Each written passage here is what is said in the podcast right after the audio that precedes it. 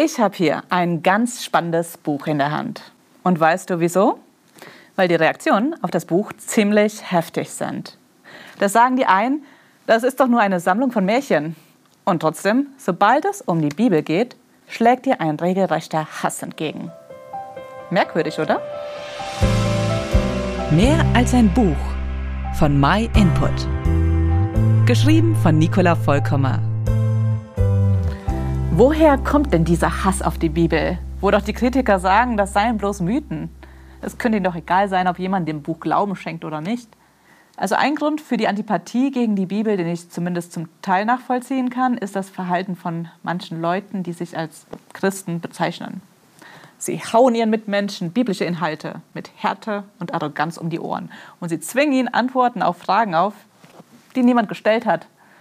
Beklemmende Gesetzlichkeit, fehlende Fröhlichkeit und natürlich der erhobene Zeigefinger. Also wenn das das ist, was die Bibel lehrt, wer will das denn schon? Trotzdem, Gott und sein Wort nicht mögen, nur weil sein Bodenpersonal schräg mit mir umgegangen ist, das ist doch ein schwaches Argument. In jedem Eierkorb sind auch ein paar Faule dabei. Und auch bei denen, die sich als Christen bezeichnen. Also, lieber mal in die Bibel schauen, was sie denn selbst zu sagen hat. Ich denke, dass das Hauptproblem, das die meisten mit der Bibel haben, das ist der Herrschaftsanspruch. Sie fordert uns nämlich heraus, dass wir uns mit der Frage beschäftigen, wer hat das Sagen in dieser Welt? Und noch wichtiger, wer hat das Sagen in meinem Leben? Am liebsten möchte ich doch selbst in meinem Leben Regie führen. Ich will auf meine Art glücklich und erfolgreich sein. Und ich will mir da auch von niemandem reinreden lassen. Die Bibel nennt diesen Drang Sünde. Und sie fordert uns auf, Gott seinen rechtmäßigen Platz in unserem Leben einzuräumen. Sie warnt uns, dass das Spiel mit der Sünde in den Tod führt.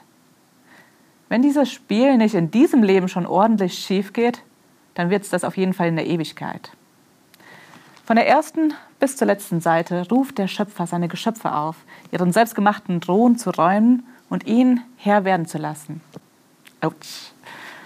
Das Selbstgottsein ist für uns Menschen aber wie eine Sucht Lieber marschieren wir in den Abgrund mit dem Zepter in der eigenen Hand und ziehen dabei auch noch andere mit, als dass wir kapitulieren und Gott Recht geben. Glücklich aber die, die den Mut haben, Gottes Rettungsangebot anzunehmen, aus diesem betrügerischen Kreislauf auszusteigen und ihren Blick auf den Himmel und auf den Gott des Himmels zu richten. Wenn du mehr über das Rettungsangebot Gottes erfahren möchtest, dann folg doch einfach unserem Kanal, wenn du das nicht eh schon tust. Und du kannst auch gerne kostenlos und unverbindlich eine Bibel bei uns bekommen. Melde dich einfach. Im nächsten Video wird es dann darum gehen, ob die Bibel historisch zuverlässig ist. Wir freuen uns, wenn du dann wieder vorbeischaust. Vielen Dank, dass du dir den My Input Impuls angeschaut hast.